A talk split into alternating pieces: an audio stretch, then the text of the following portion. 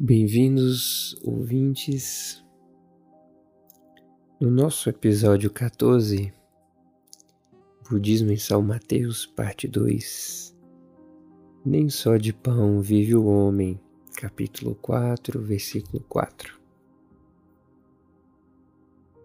Não somente agasalho que protege o corpo, mas também o refúgio de conhecimentos superiores que fortaleça a alma.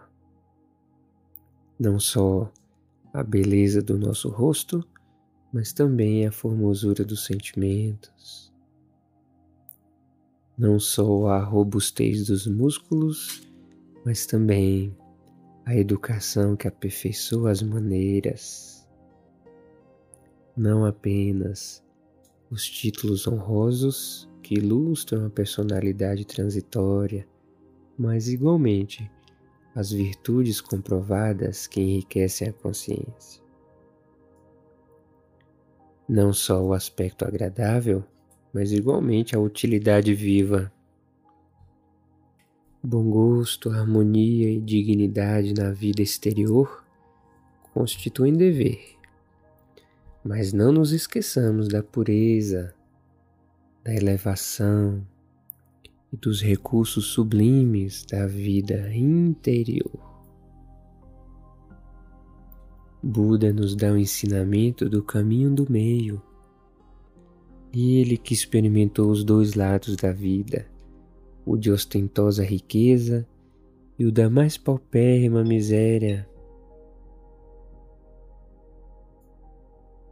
concluiu que o caminho feliz é o do meio. Cuidar da vida física, proteger o corpo, que é o nosso veículo da mente no mundo, mas não só de pão vive o homem. Ou seja, não existe apenas a vida material. É necessário cuidar da mente. Buda nos diz: quanto mais liberdade, mais felicidade. Se você se aprisiona no mundo dos desejos materiais, menos liberdade você terá, porque lhe falta espaço que foi consumido por objetos e coisas. No Natumhaka Sutta, Buda nos diz assim: se solte daquilo que não é seu, se liberte. Se esse corpo não é seu, não se apegue a ele. Diminua as dependências daquilo que não é seu. Ele pede para olharmos profundamente para a natureza das coisas,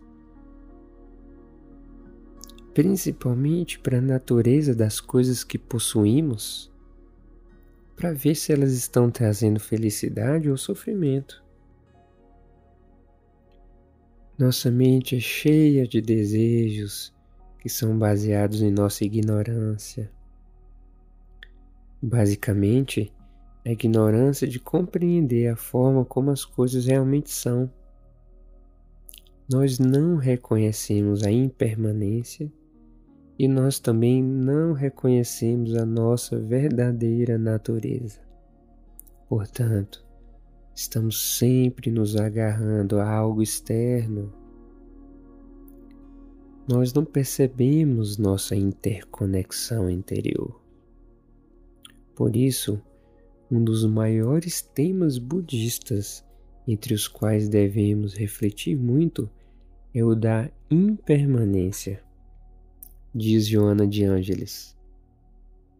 Abre aspas considerando-se a impermanência de tudo, em um mundo em constantes alterações, o apego representa a ilusão para deter a marcha dos acontecimentos e reter tudo mais, impossibilitando o surgimento da realidade. Veremos mais no próximo episódio. Continuem confiantes e compassivos.